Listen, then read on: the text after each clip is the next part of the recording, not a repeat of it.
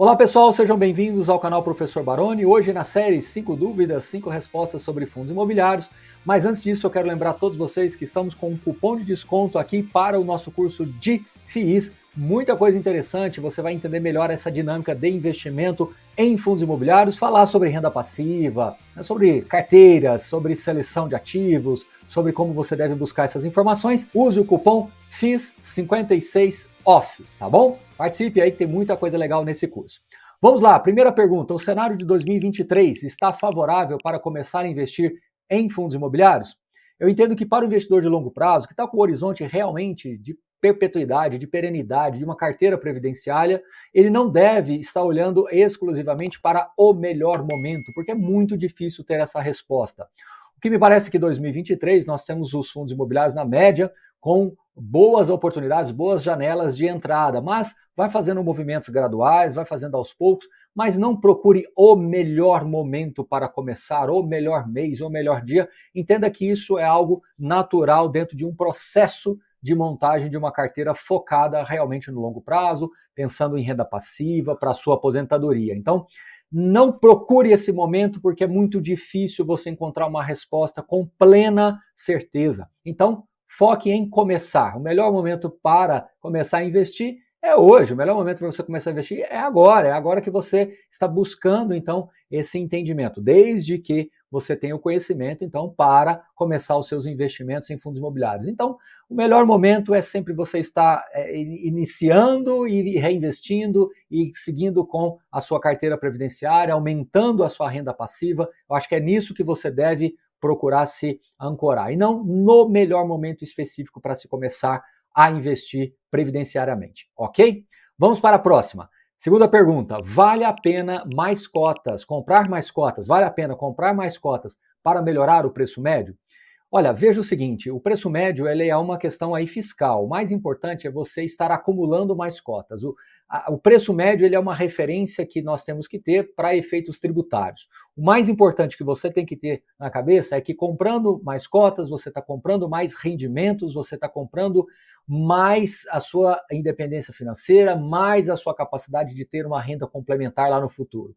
Então, esse é o ponto mais importante. Às vezes você se ancora muito nessa questão de aumentar ou diminuir preço médio. Então, vamos imaginar o inverso. Às vezes você não quer comprar mais cotas porque pode piorar o seu preço médio, né? E você deixa de comprar mais cotas, ou você quer comprar mais cotas agora para melhorar o preço médio. De novo, preço médio é uma referência tributária para você. O mais importante que você deve olhar é a sua capacidade de seguir investindo, reinvestindo, comprando mais cotas, acumulando mais renda ao longo da sua fase de acumulação, para que quando você chegar lá na frente, na fase de fruição, você tenha acumulado cada vez mais cotas. Então, o importante é entender a dinâmica de cada fundo, né, de empresas que você tem, ou mesmo de reserva que você esteja fazendo, mas o mais importante é que acumular esse patrimônio através de novas cotas é o que deveria importar de fato para você, tá certo? Questão número 3. FIIs de CRIs tendem a cair, cota e dividendos, quando os juros baixarem? Bom, antes de responder essa pergunta, lembro mais uma vez que estamos aqui com o cupom FIIs56OFF para que vocês possam aí acessar o nosso, o nosso curso de fundos imobiliários, que tem bastante coisa interessante para vocês aí, com relação a justamente essas questões previdenciárias, né, entendendo melhor a dinâmica dos fundos imobiliários. Vamos lá?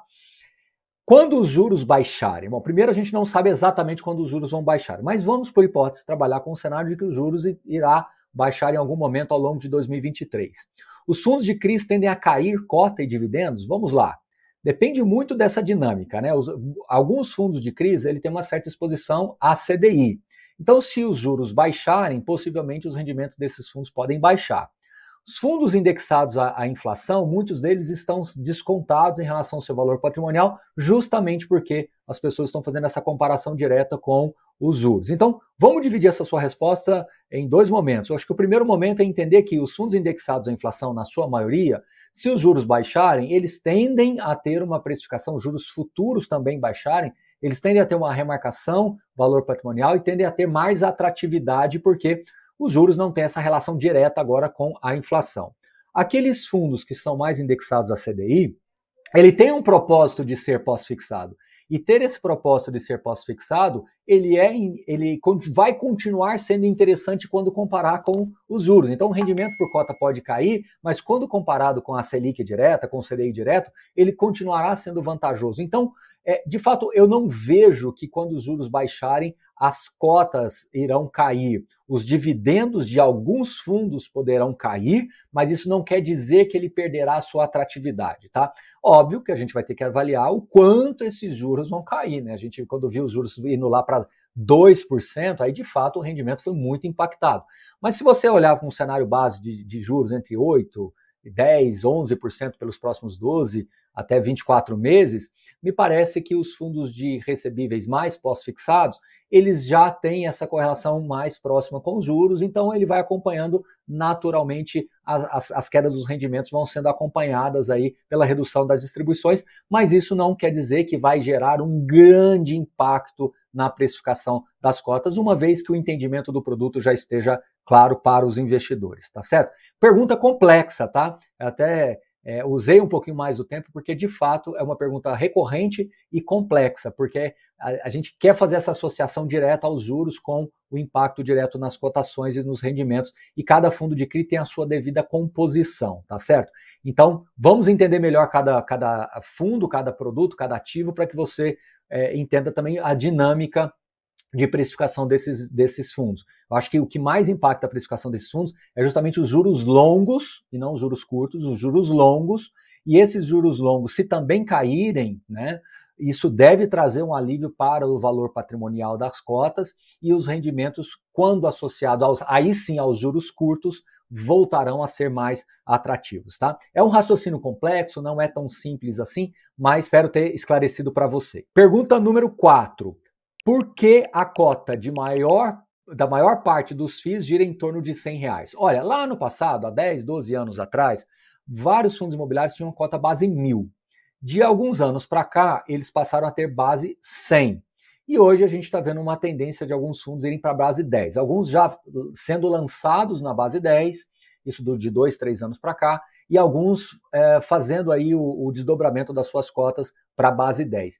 Então, me parece que vai ser uma tendência natural você ter vários fundos também com base 10 e alguns outros com base 100, uma vez que com base 1000 são raríssimos hoje esses fundos. É uma tendência natural de mercado para deixar o, o, o fundo de investimento imobiliário até mais democrático e mais acessível para a população. Então, isso é, facilita o acesso do investidor que está começando, que está querendo entender como é que funciona a dinâmica dos fundos imobiliários. Então, o valor base 100, ele se tornou bem mais democrático para o investidor e agora as pessoas perceberam que o base 10 se torna ainda mais, tá? Última pergunta que também é muito recorrente, né? A diferença entre gestão ativa e passiva.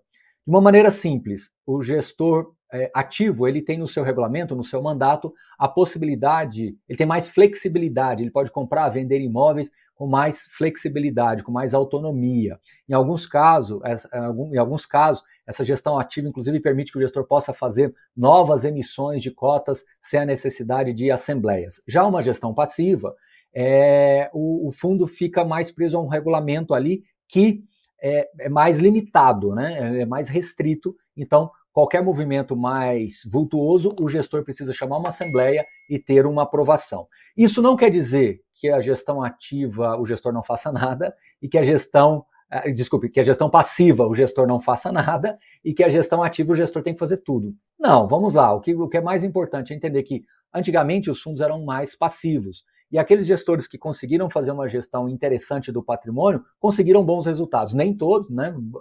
É, a gente tem que olhar caso a caso, mas o que se parece, né, o que se desenha para o, para o presente, para o futuro, é que realmente os fundos vão ter uma gestão mais ativa e aí sim os gestores é, conseguindo fazer efetivamente a gestão ativa, que para mim é muito importante, que passa desde o processo de emissões até venda de ativos. O grande ponto é que a, o conceito da gestão ativa ficou meio distorcido durante vários anos, porque como os fundos eram relativamente pequenos, ter gestão ativa era só fazer emissão, era só simplesmente crescer o fundo.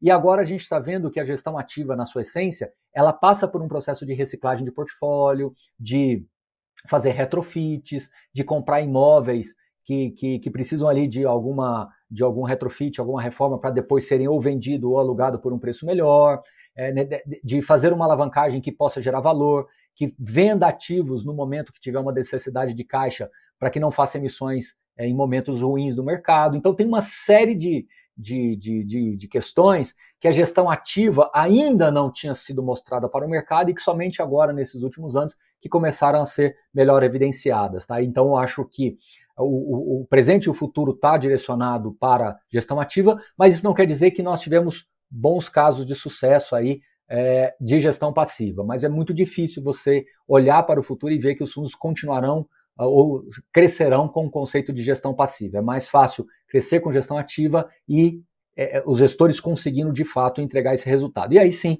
temos que olhar sempre fundo a fundo, é, caso a caso, gestor a gestor, para que você entenda aonde está se conseguindo gerar essa, essa venda em, em uns fundos de, alguns fundos de tijolos, por exemplo, a gente tem visto movimentos de investimentos e desinvestimentos, reformas, buscando locatários que possam é, pagar um, um, um valor de metro quadrado maior. Então, tudo isso tem que se olhar e analisar caso a caso para que você possa ter um entendimento melhor, tá?